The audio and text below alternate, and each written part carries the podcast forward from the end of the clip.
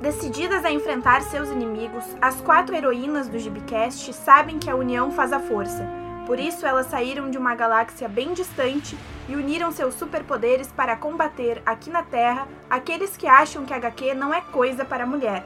Feito por elas, para elas, sejam muito bem-vindos ao Gibicast.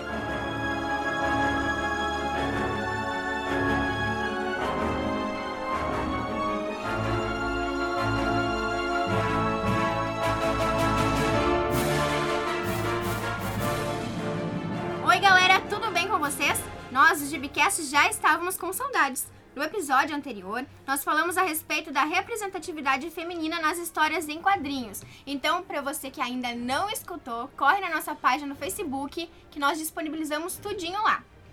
Hoje, nós teremos a estreia de um quadro muito legal chamado Gibi News. Ficaram curiosos? Então fiquem aí na escuta que já já vocês ficarão por dentro de tudo que anda acontecendo no mundo HQ.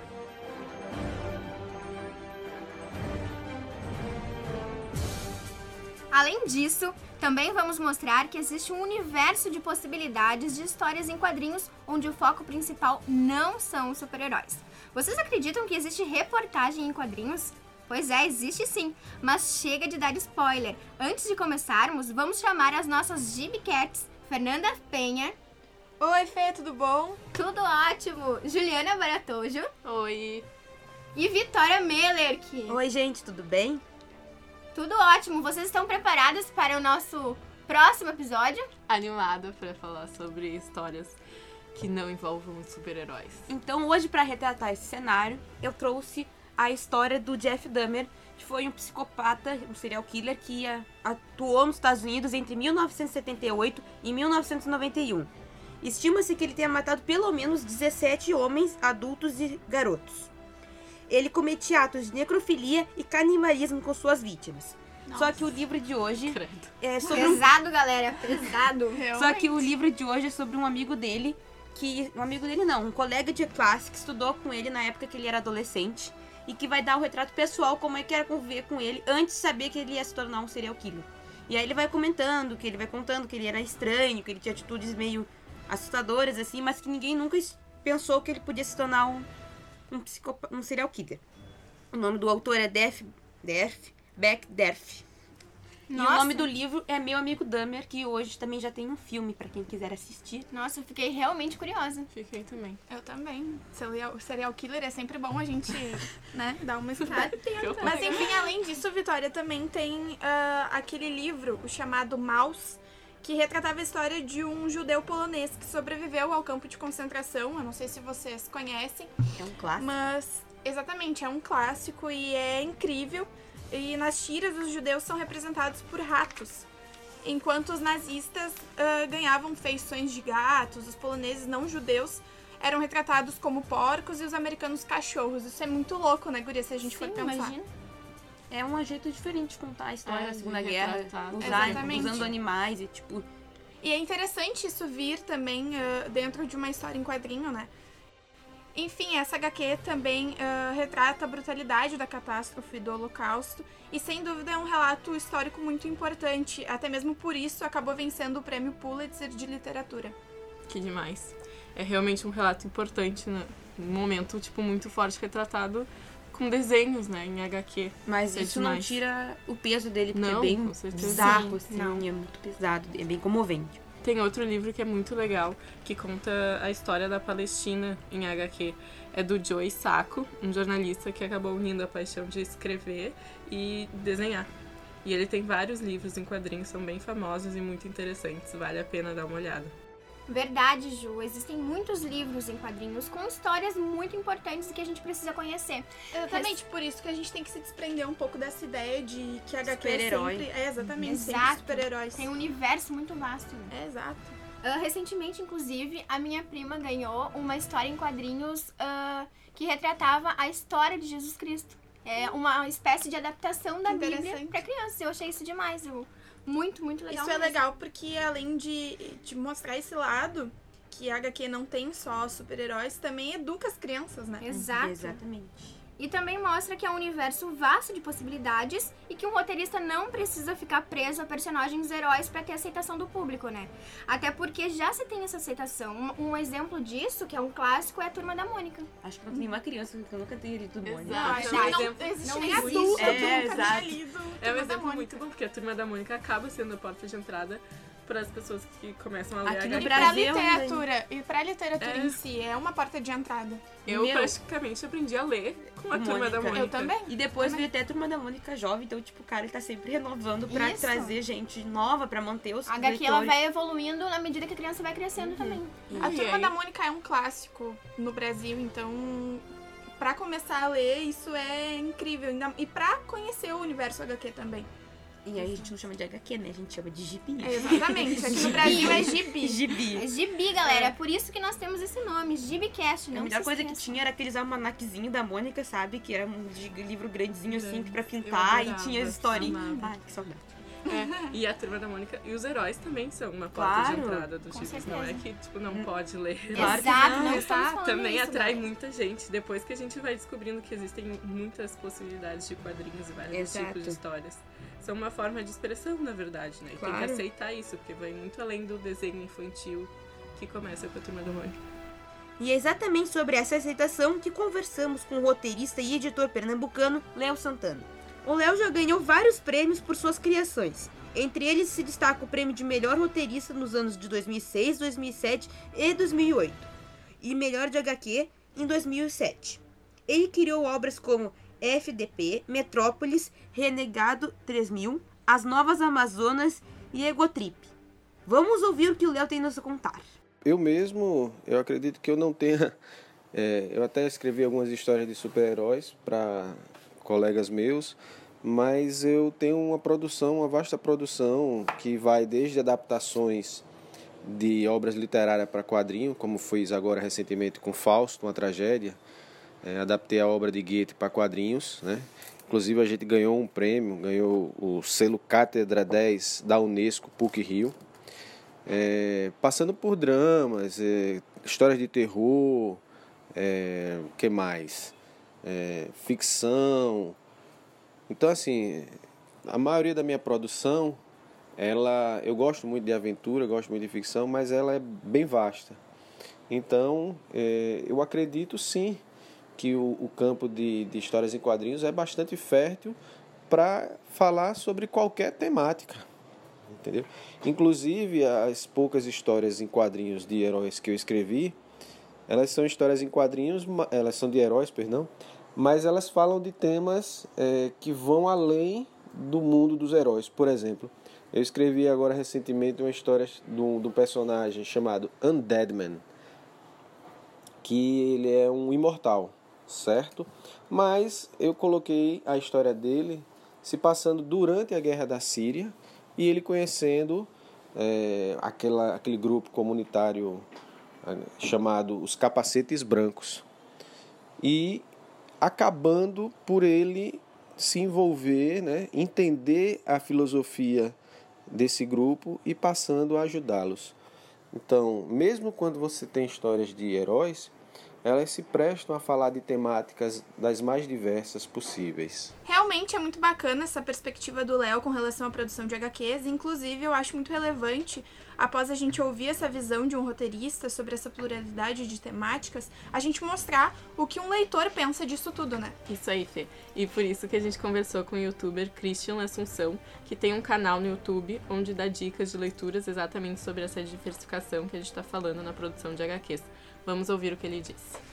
Bom, como eu enxergo, né, essa questão do mercado, das HQs, que trata, né, além dessas HQs super-heróis, eu, eu acho que é um mercado, assim, em ascensão e está crescendo muito mesmo.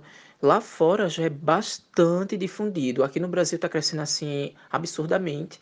E as editoras estão investindo em peso mesmo nessa, nessa, nesse tipo de HQ, que é uma HQ voltada mais para podemos dizer, o público adulto, mas também crianças e adolescentes podem ler de forma bem tranquila e vai entender um contexto todo social relacionado daquele tema que ele esteja abordando.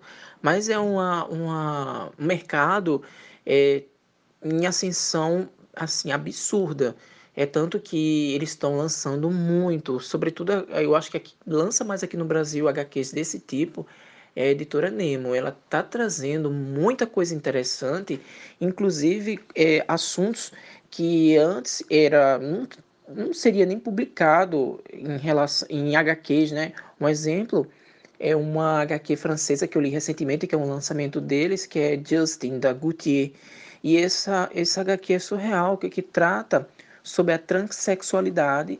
E, essa HQ ela mostra uma menina que, aliás, um menino, né, que nasceu dentro de um corpo de uma menina e começa a construir toda essa narrativa da, dessa, dessa criança, do preconceito que ela vivia nas, nas, nas escolas que ela passou, o, a família não aceitando, até ela se autoaceitar e começar a fazer a sua mudança mesmo de gênero. E é surreal. Isso, ela, a, a, essas editoras estão trazendo bastante.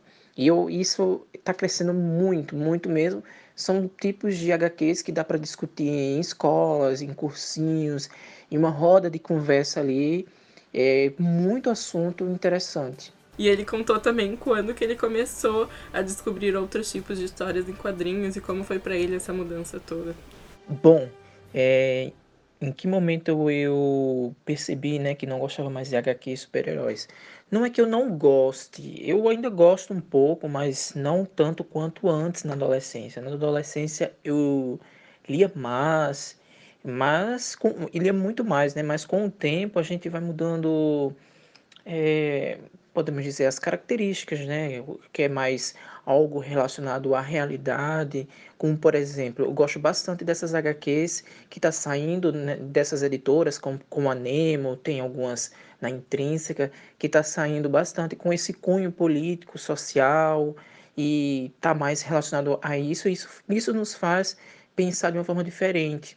Sai um pouco desse, desse mundo meio ficcional e nos enveredar para esse mundo mais realista. Depois que eu conheci essas HQs, eu estou fascinado, né? Eu, assim, hoje mesmo eu não leio muita coisa é, de HQs, de super-heróis, como eu lia muito na adolescência, mas eu sei da importância que essas HQs foram para como leitor, né, criar tudo isso. Mas hoje eu não leio tanto isso. Lá no finalzinho da adolescência mesmo eu deixei de ler bastante e tô seguindo mais essa linha. Eu acho que é bem aquilo que a gente tava falando, que tem várias histórias, tipo, que não fica só nos super-heróis, que e os gostos mudam também. É, né? tu gosta de uma coisa é. na infância e tu vai crescendo, tu acaba gostando de outros temas. Assuntos e coisas mais profundas, assim. Essa coisa de, de poder falar sobre histórias pessoais, que nem esse do Jeff Dahmer, ele escreveu um HQ. Podia ser um livro, mas é muito Sim. mais legal ter os desenhos, é visual, é, mais, né? é visual, é, é, exatamente. E tem aquelas histórias que são bem coloridas, então é uma coisa muito bonita de se olhar. Acho que chama muito mais atenção, é... principalmente visualmente. Né? Uhum. Sim. Exatamente. É uma... E é como o Christian. O Christian. Christian. o Christian. Christian. o Christian falou, tipo, não precisa não precisa parar de gostar de histórias é, de super-heróis. Só vai evoluindo é. o gosto. E... Adicionando, adicionando, adicionando outras coisas pra, pra ler. Até porque todo mundo precisa parar de gostar de Mônica. Mônica é universal. e Mônica Verdade. pra sempre. Mônica Vocês estão vendo sempre. que a gente gosta de Mônica. a gente tava falando também que é legal e que isso exemplifica que os gostos vão evoluindo e as pessoas adultas procuram outras coisas mais maduras, talvez, sobre outros assuntos, sobre fatos históricos ou sobre momentos, uh, eventos do cotidiano.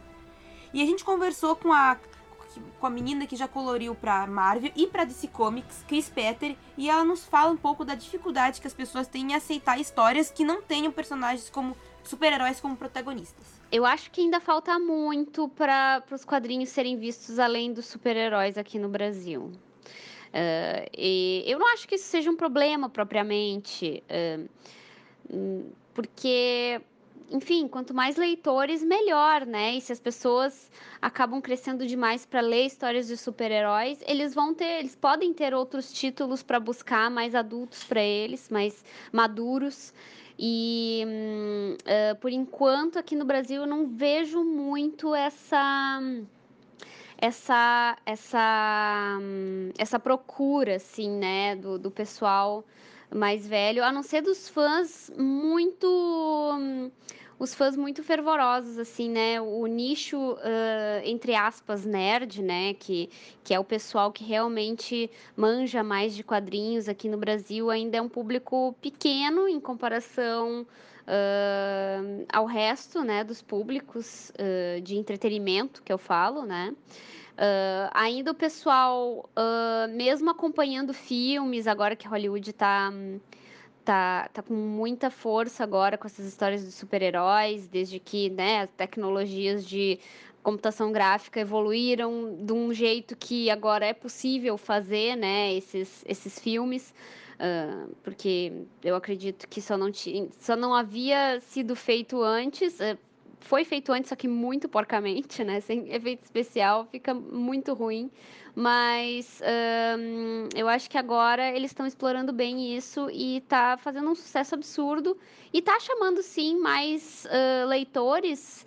Porém, muitas pessoas ainda gostam de ficar ali no filme porque já são tantos anos de histórias de super-heróis que quando a pessoa tenta buscar isso nas, nas, uh, nas livrarias e nas bancas, eles acabam ficando perdidos, porque as histórias estão em um estão em um momento totalmente diferente dos filmes, as pessoas se desmotivam, acabam não lendo, né? Mas um, eu acho que ainda a história de super-herói ainda está muito, muito forte. Apesar da gente ter publicações maravilhosas aqui que não tem nada a ver com super-herói.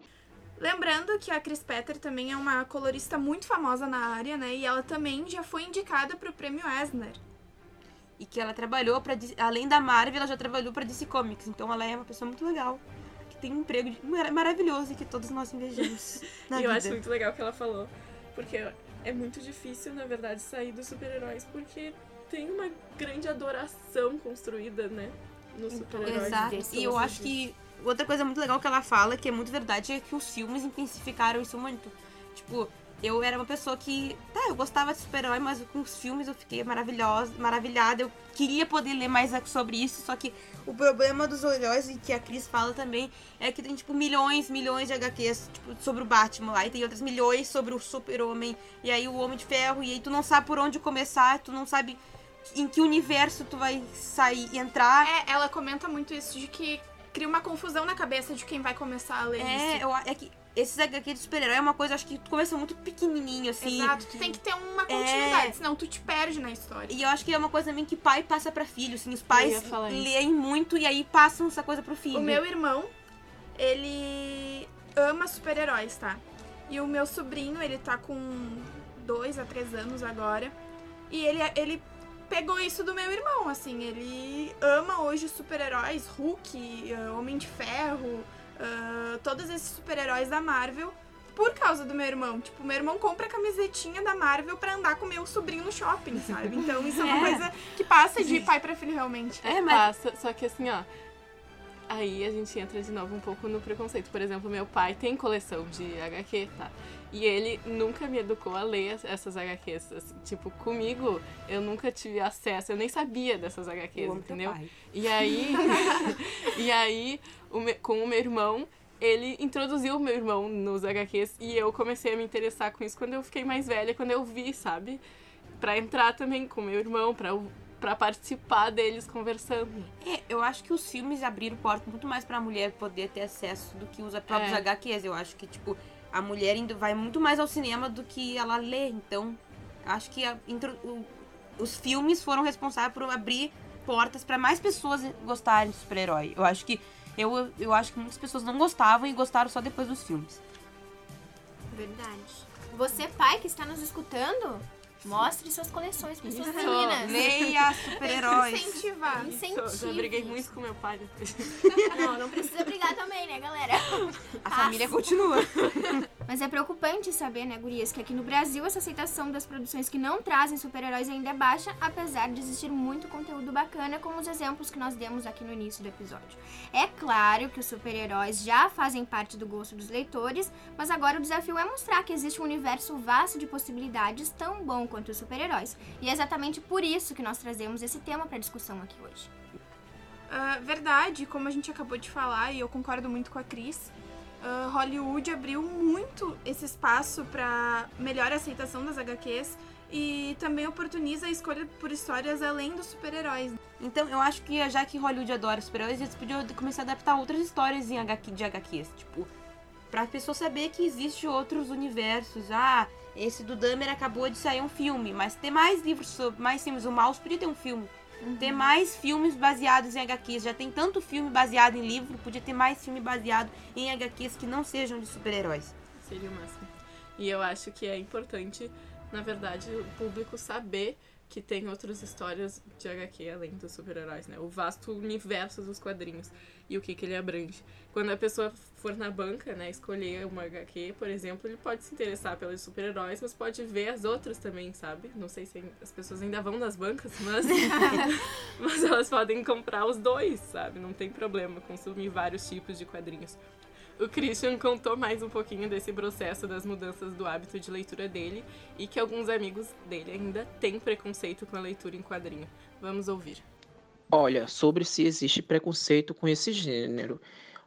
Eu não lembro sobre algum preconceito relacionado a esse gênero de literário, né? Mas é, tem pessoas que realmente não curtem, mas eu acho que são pessoas que não não leram. Eu tenho alguns amigos que dizem, ah, é HQ, você está lendo HQ, tem aquele negócio, né? Aí eu disse, ó, oh, você já leu? Aí a pessoa vou empresto a HQ e mostram realmente que aí é, que é algo totalmente diferente.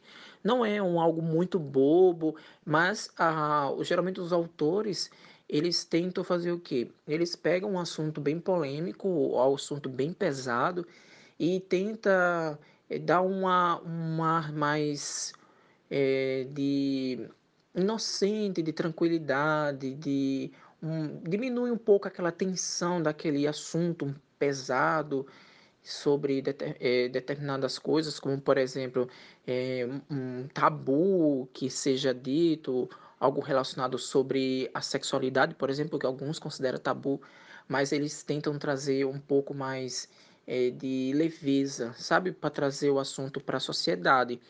E as pessoas estão aceitando muito isso.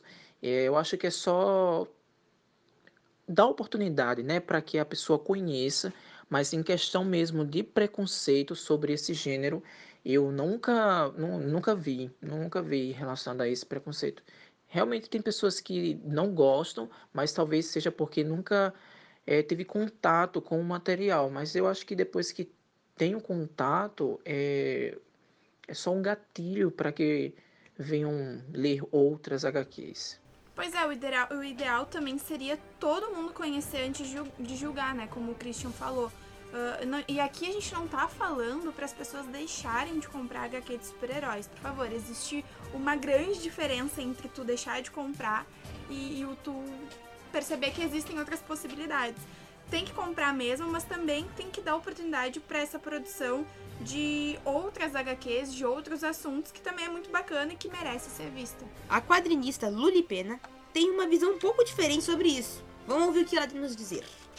Não acho que os quadrinhos hoje em dia sejam vistos só como uma coisa de super-heróis tal. Você vai numa Comic Con, claro, assim, aquilo é 99% super-heróis mas você tem todo um corredor ali de, de projetos autorais independentes que, que são pessoas tentando fazer um quadrinho é, diverso né, desse mainstream dos super-heróis tal dentro da própria Comic Con, né? Dentro do, assim, digamos, do, do, do, do império, né?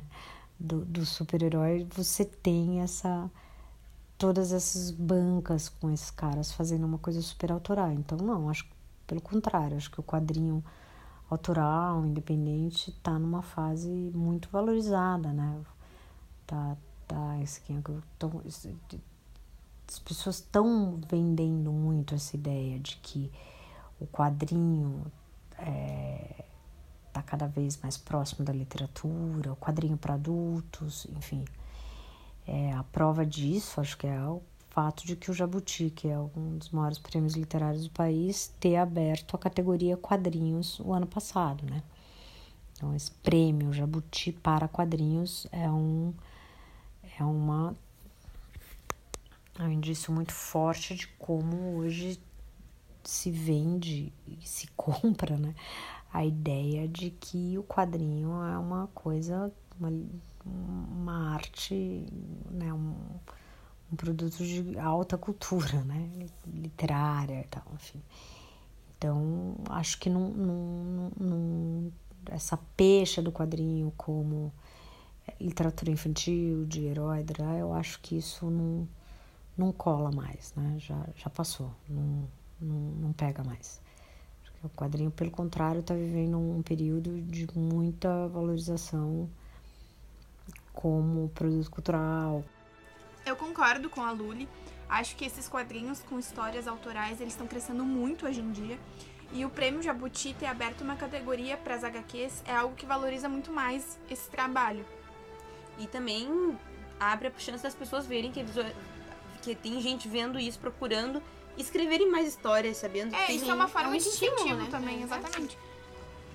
Enquanto mais houver incentivo, mais as pessoas vão se dar conta de que ah, essa área ela tá crescendo e ela precisa ser explorada cada vez mais. É verdade, tá em alta mesmo. Mas agora, mudando um pouquinho de assunto, você que aí está atento nos escutando desde o início do episódio, lembra que eu falei que nós teríamos uma estreia hoje aqui, né? Ai, finalmente! Dia de estreia!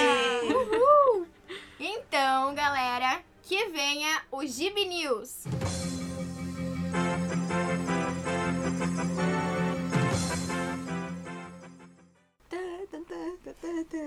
Vingadores 4 foi cancelado. Mentira! é porque com essa Fake news. música parece que vai acontecer uma tragédia, né? Mas não é isso. Tá tudo bem. Vingadores não foi cancelado. Pelo amor de Deus. Só vamos ter que esperar Era mais só- um ano. Só. É só a nossa vinhetinha pra falar que tá começando o Gibi News. Uhul! E eu vou começar com os spoilers. Eba, vamos lá então. A Blizzard Entertainment divulgou recentemente que irá lançar uma série de HQs inspiradas no universo do jogo Heroes of the Storm. A primeira edição da HQ vai ser sobre o Senhor dos Corvos, a entidade maléfica que governa um dos reinos dos Nexus e busca o controle dos seres do Nexus Negro. Quem joga esse jogo deve estar entendendo tudo. Mas É, não- tá bem complicado. Além disso, a nova história em quadrinhos, uma série de skins e montarias vão ser adicionadas no jogo baseado na história em quadrinhos. Uh, que legal.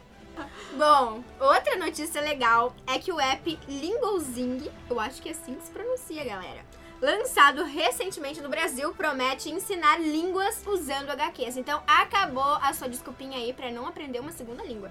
Então, através dele, é possível aprender inglês, francês, português, espanhol e italiano. Ó, vou começar a usar. Legal, né? Duolingo nunca mais. Sim, e olha que legal. Aqui no Brasil é possível ler histórias da Turma da Mônica, que a gente falou desde o início, além de outras HQs. Então procurem esse app, galera. Além disso, gurias, uma outra coisa interessante, não sei se vocês estão sabendo, mas a USP tem um núcleo voltado para pesquisa em HQs. Olha só que legal. E é o único do mundo. É uma honra aqui pro Brasil, hein? O grupo acompanha e estimula análise crítica sobre a produção de histórias em quadrinhos desde 1990. Além disso, ele presta orientação a produções acadêmicas e promove reuniões mensais abertas ao público. Então, quem quiser ir lá visitar, é muito legal. Eles são responsáveis pelas Jornadas Internacionais de Histórias em Quadrinhos, o maior congresso científico da América Latina sobre o assunto, e pela publicação da, da revista eletrônica Nona Arte e por um selo editorial. Olha só que legal. Nossa, Gente, que eu não sabia Eu disso, também não sabia. curiosa de verdade. Baita informação aqui no Gibi News. E agora uma super notícia que eu espero que todo mundo já saiba e já tenha assistido, inclusive, é que tá em cartaz um dos filmes mais esperados do ano, Vingadores Guerra Infinita. A Vitória, é claro que já foi ver, eu também, e agora pode nos Gente, dar um pouquinho da opinião. ainda, então Por favor, tem gente que não viu ainda. Sem eu vou spoilers, sair tá? do estúdio pra não Sem ouvir spoilers. Não, mas pra dar notícia sem spoilers. Difícil. Difícil, hein? É É difícil, difícil, mas então vamos é lá. bom vá ver, porque Não, tem que ver as mesmo. pessoas saíram quase chorando do cinema. Eu era Eu, uma dessas. Eu era uma dessas pessoas. E isso sem querer já estão dando É, spoiler. eu não queria Não é saber spoiler. disso. Sim, então saindo chorando, podia sair rindo. Mas chorando alegre. pode ser chorando de emoção, felicidade, de, de emoção. de Verdade. vários choros. Verdade. O pior, Sei, o pior sei. de tudo é saber que tem que esperar um ano inteiro pra, pra ver o resto. Mas É, como né? eu já sei esperar, que eu tô até hoje esperando Game of Thrones, então esperar é, é uma arte, uma virtude. Mas isso aumenta a ansiedade também, né? E a Ju ia falar do vilão Thanos, por favor. Sim, é que eu acho que o, o principal, assim, que mais me impactou no filme é que não é só uma história de heróis, entendeu? Ele fala muito dos vilões, é diferente de todos os outros filmes da Marvel por causa disso. Tipo, foca muito no vilão, no Thanos. Eu achei isso incrível. Ele é um vilão, tipo, muito bem construído, porque ele foi sendo Exato. construído, tipo, ao longo de vários filmes. Nossa, é incrível, não sei nem o que falar. Bom, vamos encerrar por aqui esse Gibi News antes que vocês me deem spoiler.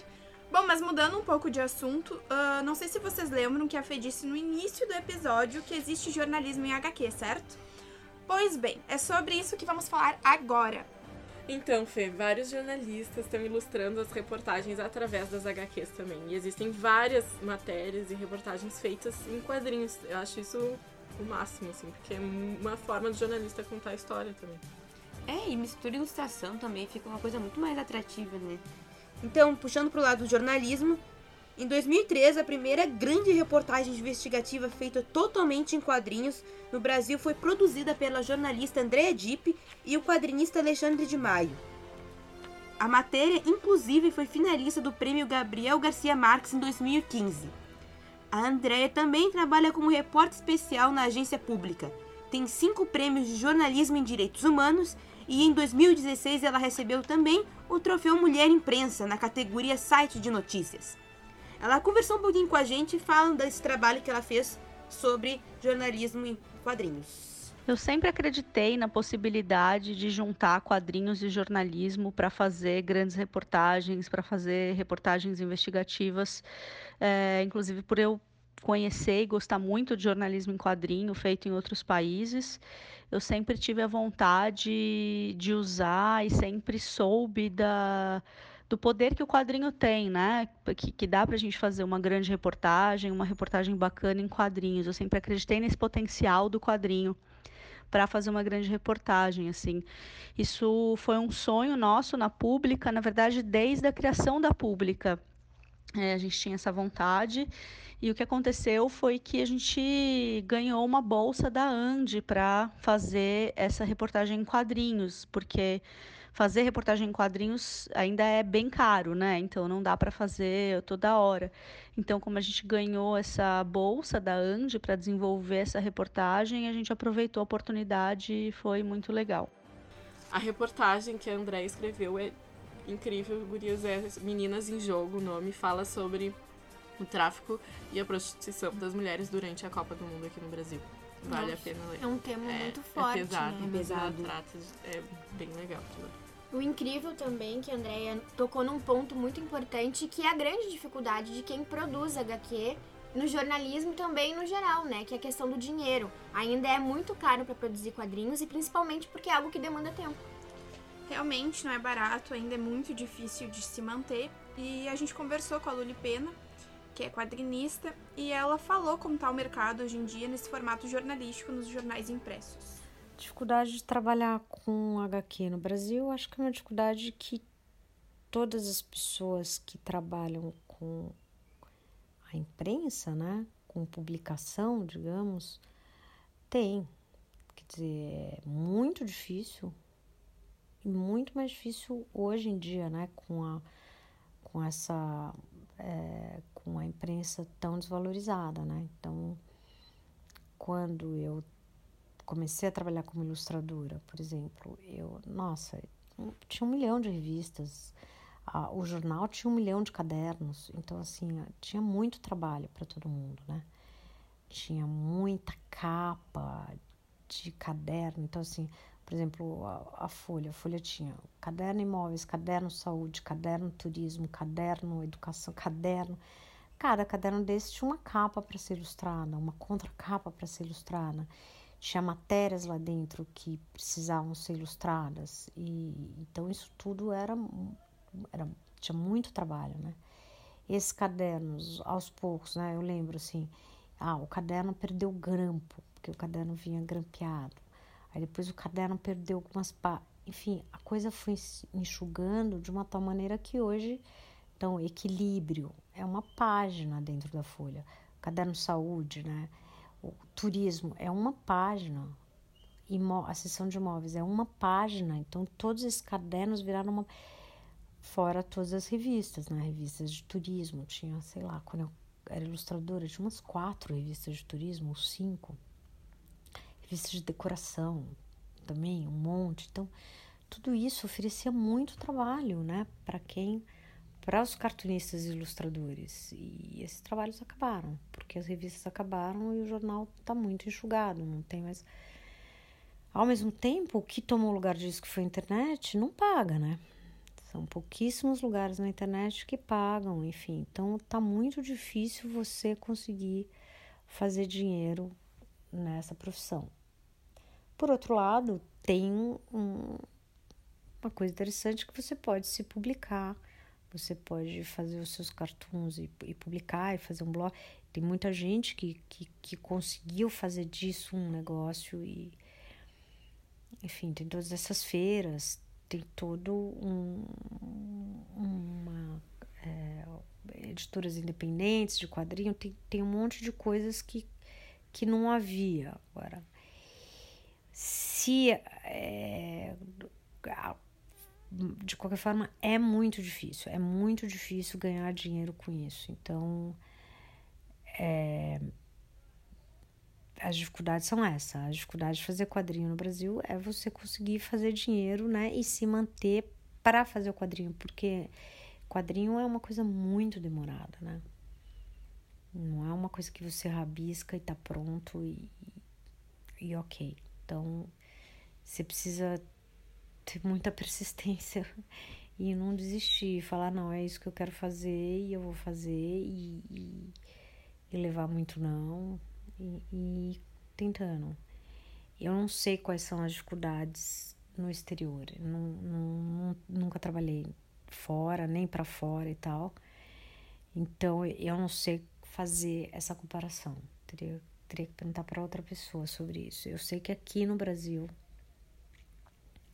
já era difícil quando eu comecei e tá mais difícil agora. Tá com a com esse declínio da da mídia impressa, né? Então é isso, tem que ter muita vontade e, e, e muito tesão pela coisa.